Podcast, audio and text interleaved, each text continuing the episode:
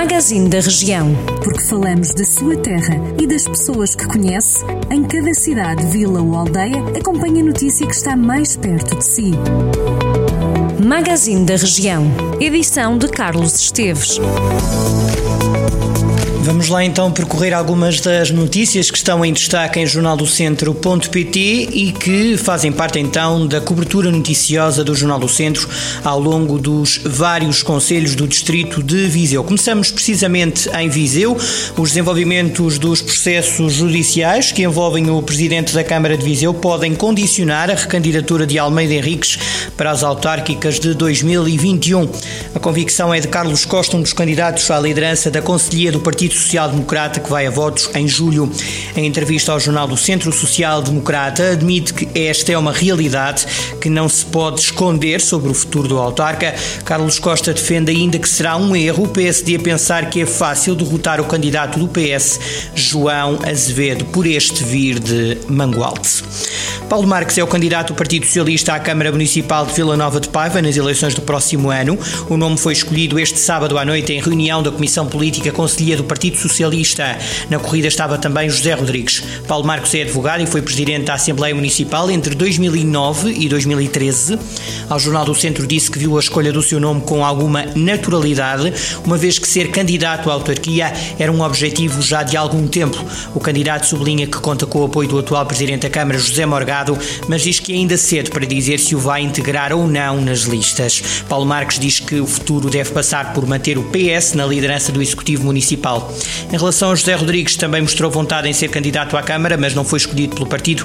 Paulo Marques diz que não invalida que não se possa trabalhar juntos no futuro e que é uma pessoa de grande valia e que conta com, que, com o seu apoio para dar ideias para o Conselho.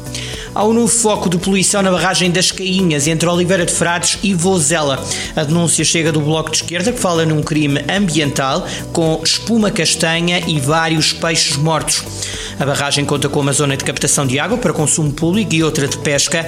O bloquista Carlos Couto explicou ao Jornal do Centro que a situação foi notada na semana passada por transeuntes que passavam pela zona. A população residente na região de Viseu está a descer há cinco anos consecutivos. De acordo com o Instituto Nacional de Estatística, residiam no distrito em 2019 350.773 pessoas, menos 10.438 do que no ano anterior. Entre 2015 e 2019, a tendência foi uma perda de população.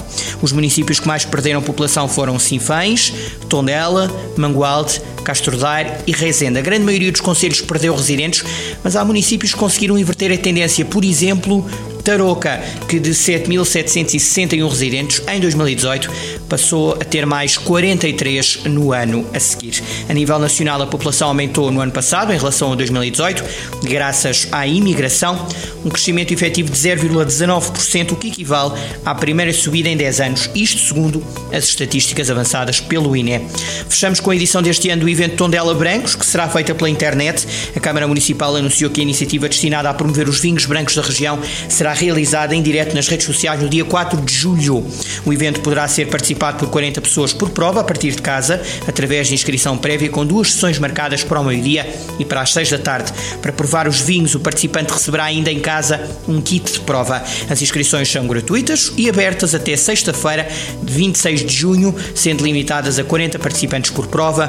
O Tondela Brancos costuma atrair vários expositores e visitantes para divulgar, promover e provar os vários vinhos brancos disponíveis na região e no país. Foi a viagem por alguns dos conselhos com cobertura noticiosa do Jornal do Centro. Jornal do Centro, a rádio que liga a região.